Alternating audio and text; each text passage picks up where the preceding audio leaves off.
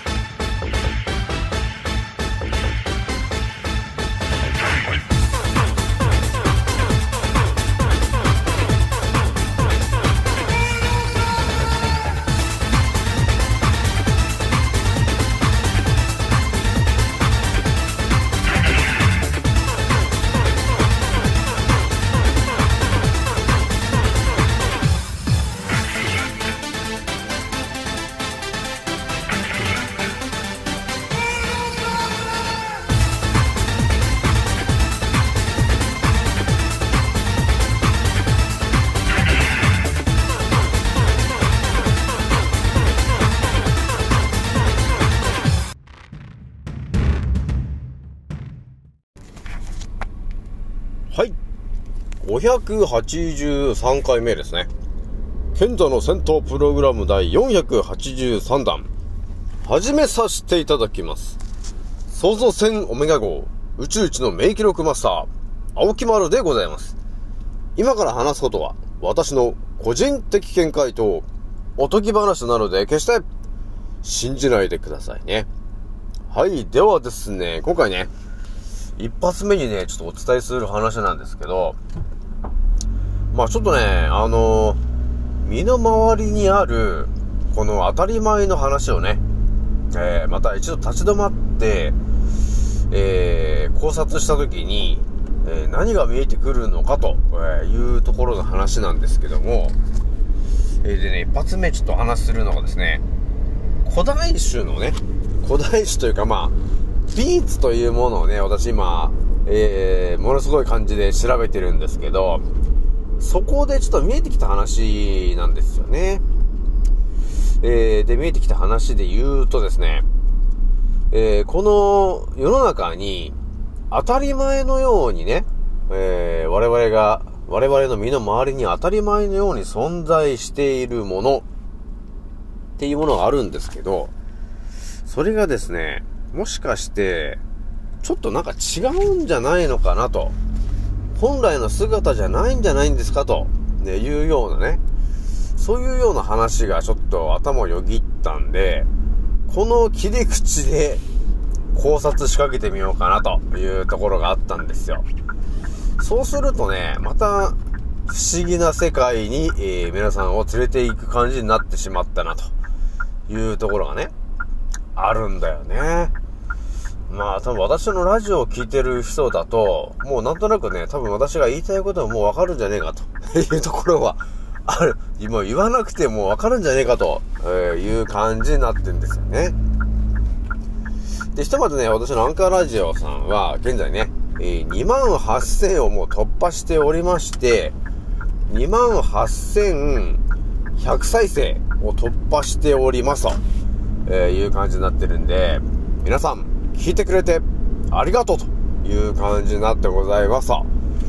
えーひとまずね、ね今、あの、乳がんの方とかね、えー、がんの方に結構積極的にフォローをかましたりとか、えーコメントをしておりますが、えー一切、えーガン無視ということになっているんですけども、まあ、あのーまあ確かにまだあれなのかな、ちょっと怪しい感じなのかな。いきなりやっぱり、いきなりね、その乳がんの人とかのインスタにいきなり現れて、やっぱりコメントのところにあれなのかな。宇宙一の免疫力マスター、青木丸だってやっぱりはっきり言っちゃうとまずいかなと。ね、あの、怪しさ満点ってなっちゃうのかなと。えそうなるともうね、えー完全にブロックなのか、えーガン無視なのかと、ね、いう感じになってるんですよね。まあでもね、それで、ね、あの私の話を聞かないで、えー人生進んでいくのと、私の話が、ちょっとこいつなんか、危ねえ、怪しいやつだなっていうことに気づいて、私のチャンネルに遊びに来てしまったらですね、あれ？こういう考え方あるの？っていう感じで、あの私の話をね、この前上げてるラジオで、えー、癌っていうのはこうやって治すんだよっていうような話してるんですけど、その音声のね、ラジオ一発聞いてもらうだけでもですね、癌に対しての、え究極のもうほぼ答えを言っちゃってるんで、答えが分かればね、むしろゴールが、ゴールが分かってれば、どうにだってできるよねと。ね。ゴールが分かってんだからゴールに向かって行けばいいんですよねと、えーいう究極な感じで話を進めてますので、えーちょっと気になった方がいたらね、ちょっと聞いてみてほしいなというところがありますよ。で、ちょっと気になった人がいたら、ちょっと気軽に DM でもしてきてもらえると、あのー予想を超えた情報を私は持っちゃっているので、それを皆さんに無償で、え、五右衛門のようにお金を配ってる感じでね、えー、癌の治し方を、えーひたすら配ってると、えーいう感じになってございますと。まあ、気軽にね、ちょっと DM でもくれると、あ、そういう考え方ですかと、ね、いうのがわかるんで、そうなるとね、自分で癌と戦えることになるじゃない。そうすると、あのー発がんしなくなるからね、言っとくけど、ね。っていうぐらいの、あの、圧倒的な情報をお伝えしております。青木丸でございます。ということになってるからね。まあね、とりあえず、あの、青木丸ね、あ怪しさ満点っていうところあるんですけど、えーその怪しさというものを、ちょっとあれっていう感じに衝撃を受けるのが、なぜこの怪しさ満点の、えー不思議なチャンネルに、えーなんだかんだ言って28,100再生も流されてるんですかと。っていうところを見てもらえるとですね、えー私がまんざらでもないことを毎日言い続けてるということが分かっちゃうんだよね、というところが数値で、あの、分かってるからね、と。だからただのラジオを発信してるやつじゃないんだよね、と。で、残念ながらね、完全に覚醒してる、さらに私が5、6年前から覚醒してる私なんで、コロナの茶番が起きる、もうはるか3、4年前から、もう覚醒してるんで、ね、そうなると、そのコロナとの向き合い方も全然違うよね、というところがあるので、えさ私がもうコロナになる、コロナが発生する前から、むしろね、あコロナはただの風邪で、ワクチンはただの劇薬が入ってるから、打つんじゃねえぞていうことをひたすら言い続けているのは私だよね、というところなんでね。じゃあね、ちょっと一発目の話ね、ちょっとお伝えしていくんですけど、今回の話はね、まああまり、普通に生きてると、多分本当にね、疑問に思わない話なんですよね。ただただね、そのね、ビーチと呼ばれてるものを、世界中調べた時に、あれ？っていうことにちょっと気づいたんですよ。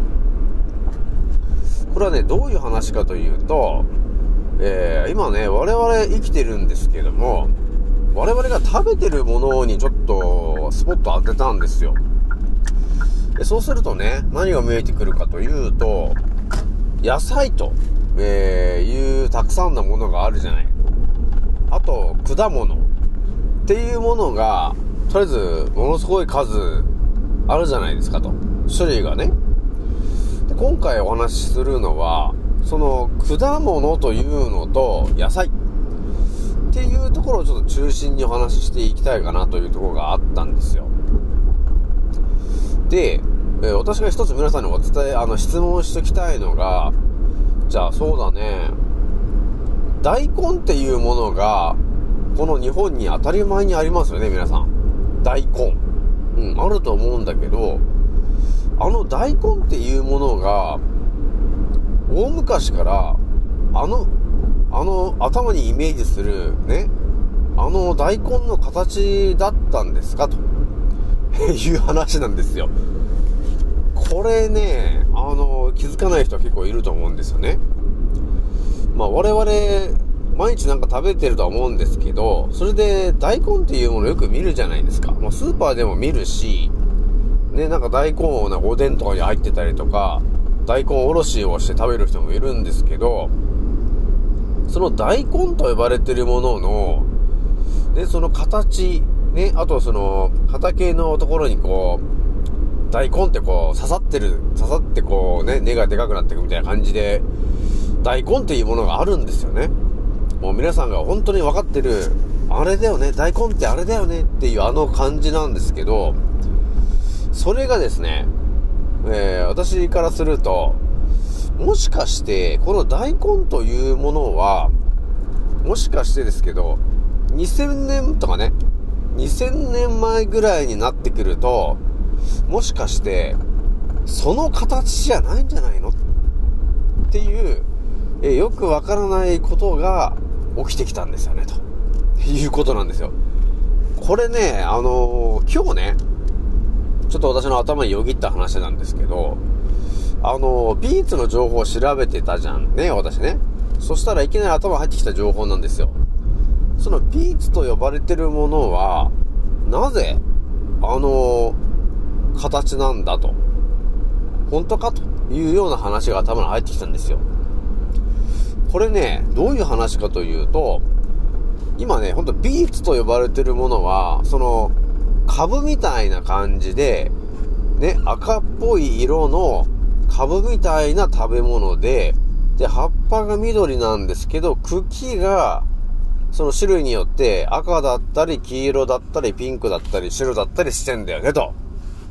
いうところがあるんですよ。で、この話で、ちょっと私がね、あの、あれ？ってなったら話で言うとですよ。そのビーツと呼ばれてる、ね、その赤株みたいな感じなものが、今目の前にあって、それが当たり前じゃないですか。でもそれもしかすると、今から2000年ぐらい前にタイムスリップした時に、そのビーツと呼ばれてるものは、この世界に存在してなかった可能性があるんですよね、というところがちょっと見えてきたんですよ。これね、あのー、やっぱ私ぐらいじゃないとね、ちょっとこの発想にはならないと思うんですけど、そのビーツと呼ばれてるものがね、今の形があるでしょ？赤株みたいな形が今の定番になってますけど、私がね、そのビーツを調べてた時に、もう一つ、ビーツにめちゃくちゃ近いものを発見したんですよ。それは何かというとですね、普段草と呼ばれてる野菜だったんだよね。あとは、スイスチャートという名前が、えー、まヨーロッパで言うと、そういう名前がついてるんですよね。別名で言うと。その葉っぱがですね、まあ、ほうれん草の仲間なんですけど、その葉っぱの茎のところがですね、赤紫色だったり、黄色だったり、白だったり、ピンクだったりするんですよね。で、そいつにはですね、えー、なんと、ビーツに似た効果があるんですよ。そいつには。ね、その、普段草、日本で言ったら普段草と呼ばれてるほうれん草の仲間の葉っぱがあるんですけど、それがですね、いろいろ調べていくと、ビーツとほんと似たような効果を持ってる葉っぱなんですよ、そいつは。というところが見えてきたときに、ね、沖村が頭によぎったのは何かわかりますか皆さん。そしてその普段草というものはですね、本当に太古の昔、今から4000年ぐらい前からそれはあったんだよね、と、えー、いうところまで情報が入ってきたときに、さあ皆さん何を考えたかなという話なんですよ。で、私が考えたことをストレートにね、皆さんにお伝えすると、我々人間というものって、例えばね、何か調べた結果、体にいいもんなんだこれは、と。っていうことが頭にインプットされた時に、あ、これは体にいいものなんだと。っていうのが見えてくると、その体にいいものを積極的に取ろうとするんですよね、と。っていうとこありますよね。だからその、がん情報でね、例えば、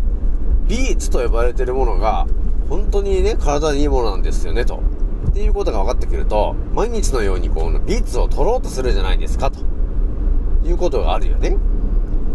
で、例えば、いいですか、皆さん。例えば話で言うとですよ、そのビーツと呼ばれてるものが、今ね、そのビーツという赤株みたいな形、大根みたいな根、根の感じですよね。えー、その形であるから、ある意味、あれぐらいでかいものを、でかい栄養分を一気に体に入れられるんだよなっていう風に考えるじゃないですか。で、これがね、じゃあ4000年前にタイムスリップした時に、えー、その、普段層と呼ばれてるものしかないんだよねと、その時代はと。っていうことがあった時に、ね、どうするというところがちょっと見えてきている話なんですけど、やっぱり体にいいものなんで、普段層と呼ばれてる葉っぱを、やっぱり積極的に食べるよね、というところがあるでしょ？皆さん。で、やっぱり効果あるなっていうことが、やっぱり広まってくるとですね、その次に人間は何をやろうとするのかという話なんですよ。これね、本当にこれ、青木丸がいきなり頭よぎった話なんですけど、これでもね、本当まんざらでもない話だからね、皆さん。我々がなんで生まれてきたのかっていうところにもこの話はだいぶ関係してくる話なんですよね。それではね、皆さんにだけちょっと話しとくんですけど、私はね、気づいちゃったんですよ。その、私が今調べてるビーツと呼ばれてるものと、普段層と呼ばれてるものには、なかなかの共通点があるんだよなということに気づいたんだよね。で、ビーツと呼ばれてるものっていうのは、当たり前で言うとね、赤っぽい色だったり、紫色っぽい色だったり、であとは黄色だったり、ピンクだったり、白だったりっていう風に4種類ぐらいの、えー、種類が実はあるんですよね。で、その普段層と呼ばれてるものも、まさに同じように4種類ぐらいのね、赤紫だったり、黄色だったり、ね、白だったり、ピンクだったりって同じぐらいの種類の色があるんだよね、というところが見えてきたときに、繋がったことがあるんですよ。そして、ビーツの効能と、ね、えー、普段層の効能がほぼ似てるようなんだよね、というところから、青木丸は一つの、えー、物語を作ってしまったんだよね。それはね、何かというとですね、あ、もしかしてと、ね、これ人間がね、あの、考えられる情報なんですけど、いいですかと。4000年前をタイムスリップしてくださいと。その時に、えー、普段層と呼ばれてるものしかなかったと。ね、そして、えー、癌とかね、そういう病気が、病病が増えてきた時に、その普段層というものをね、積極的に医療に使ってたはずなんですよ。まあ、それはもうヒポクラテスさんが使ってたっていうぐらいだから、もう使ってたんでね。ここでまた見えてくる話を皆さんにお伝えするとですね、普段層と呼ばれてるもの、ね、えー、それがとても体にとっていいものなんだよね、と、え、いうことが分かってきたときに、その次に、我々人間は何をしたのかなというところなんですよ。これ今でもね、なんか当たり前のようにやってる話で言うとね、野菜と野菜を、種をね、掛け合わせて、新しい品種を作ろうかっていうテクニックをいつの間にか使っていますよね、と。で、いうことがありますよね。だからこのね、えー、冬に強い品種と、この夏に冬、あ夏に強い品種を混ぜ合わせて、えー、やると、えー、一年中ね、育つ、育つ種ができるんですよね、というような話があると思うんだけど、えー、私が頭によぎった話をね、皆さんに言うと、大昔は、普段層と呼ばれてるものしかなかったんだよね、と。で、その普段層と呼ばれてるものにはですね、えー、我々生き物にとってとても大事になってくる一酸化窒素と呼ばれてるものが大量に練り込まれてたんですよね、ということがありました。で、その当時の、えー、人間は考えたんですよね。どうやったらこの普段草というものからもっと大量に、えー、栄養分を取りたいんだよねと。この葉っぱ食べててもあまり栄養分が足りないんだと。だからもっと栄養分を凝縮したようなものに、えー、しないとダメなんだよねということを当時の人間は考えたんですよね。で、出した答えがビーツを作り出したんだよねと。クローン技術でという話なんですよ、皆さん。ね、なんか、わかるでしょ？大昔は、ね、あの、普段草と呼ばれてる葉っぱ、ほうれん草みたいな葉っぱしかなかったんですよね、と。でもそれだけではちょっと栄養分が足りないんですよね、と。ね、本、だから養分、栄養がすごくあって、人間の体にとてもいい、いいね、えー、効果があるんだけど、その葉っぱの状態では、ちょっとね、少なすぎるんだよな、ということに気づいた、その当時の人間は、そうかと。その普段草と呼ばれてるものから、もう少し別の形に、パワーアップ、要するに進化してやれば、もっと大量に、そのエネルギーを補充することができるようになるんだよね、と。そうか。クローン技術だっていうことだったんだよね。なので、我々、だから誰もはっきりと答えを言わないからわからないんですけど、その、ビーツというものはですね、間違いなく、普段層と呼ばれてるものから過去、クローン技術で、えー、新しく作られたものなんだよね、というところがちょっと見えたんだよね。だからそう考えると全てがちょっと当てはまるんだよなっていうことがあるんですよ。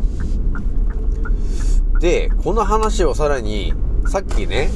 大根の話したと思うんですよ。で、大根つってもいろんな種類はあるじゃないですか。で、ほんとご存知なのが、かいわれ大根っていう大根があるじゃないですか、皆さんね。もしかするとですけど、大昔は、かいわれ大根しかなかったかもしれないよね、というところがあるわけですよ。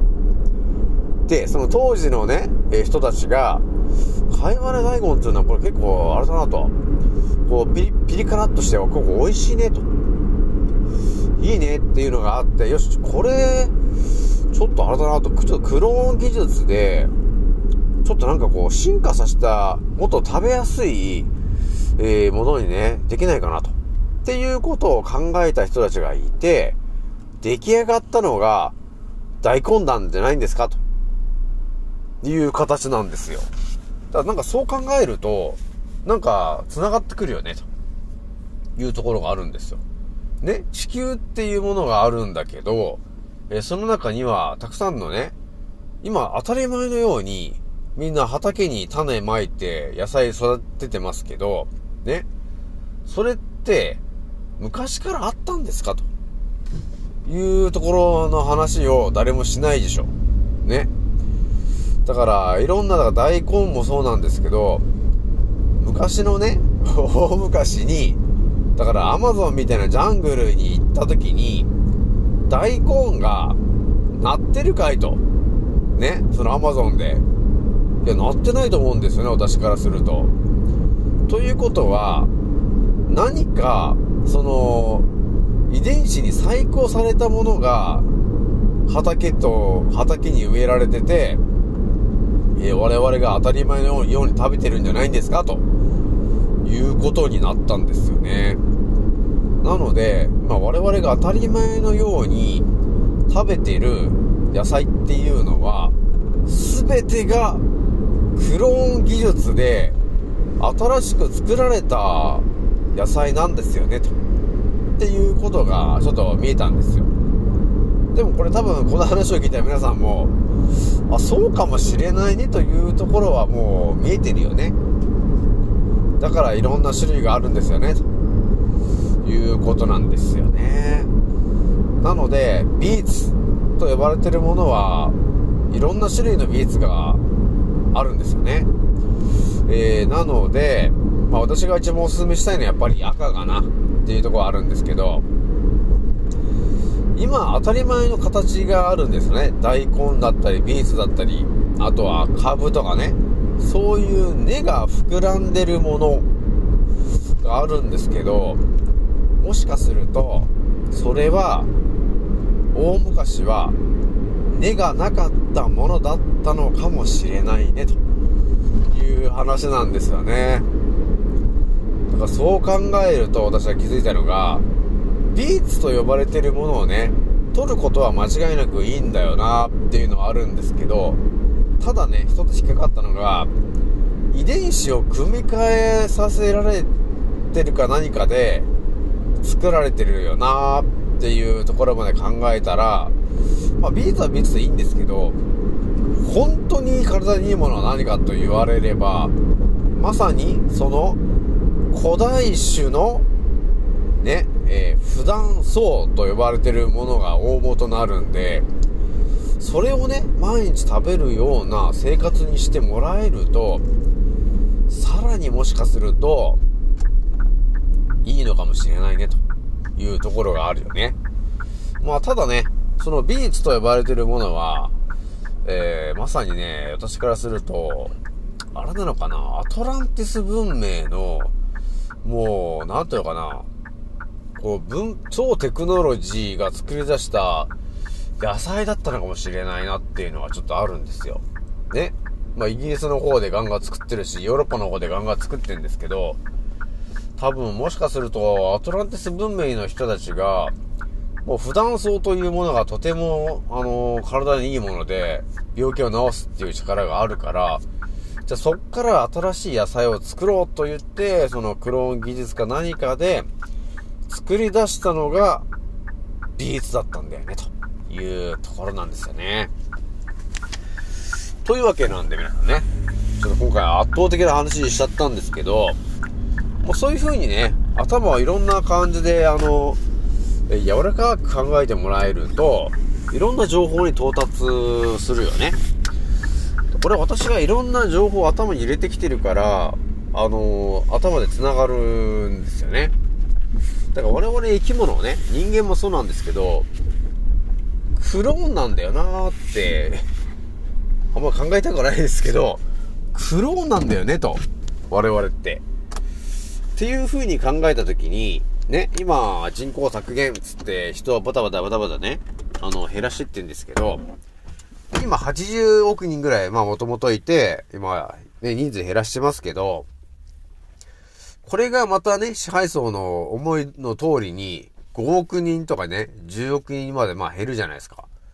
で、それでまた一からやっていこうみたいな感じなんですけど、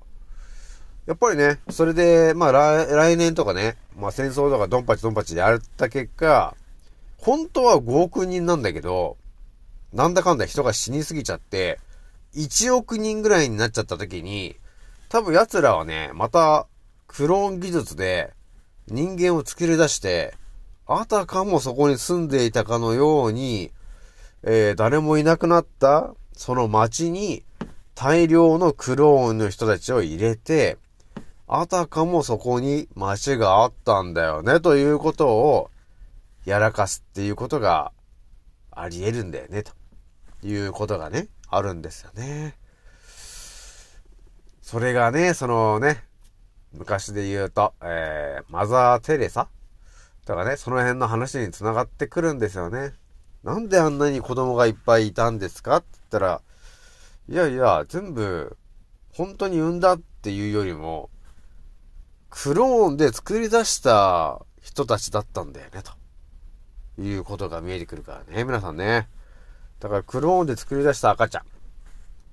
で、それを大量に、えー、送って管理してたのがマザー・テレサと、えー、いうような、ちょっと脱線した話もあるんですけど、いろいろ繋がるところがあるんですよね。はい。というわけで今回ね、野菜というのは本当に当たり前と常識のものっていうのは多分、大昔はその形ではなかったとえいう不思議な話をしちゃいましたと。それじゃあね、今回これぐらいにしておきます。次の音声でまたお会いしましょう。またねー。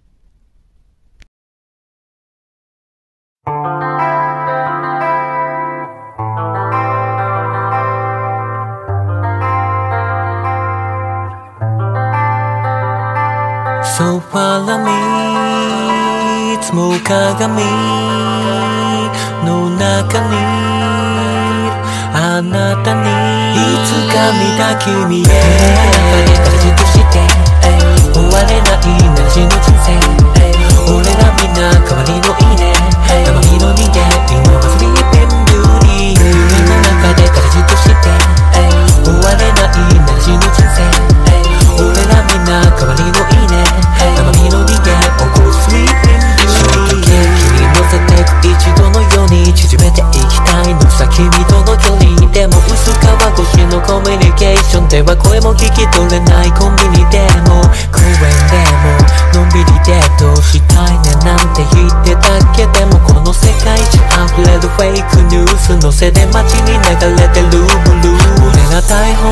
しで繋がった中 like a live on direct この先だってまだまだ感動したい。でも反応しない。眠りの森の美女腰割らせる内面たとえ0.01でも生じゃないなら合わないピーチ。ものにしたいビーチ。ならスキルでしょ。突き抜けよう。君の寝床に忍び込む。ぶしつけも。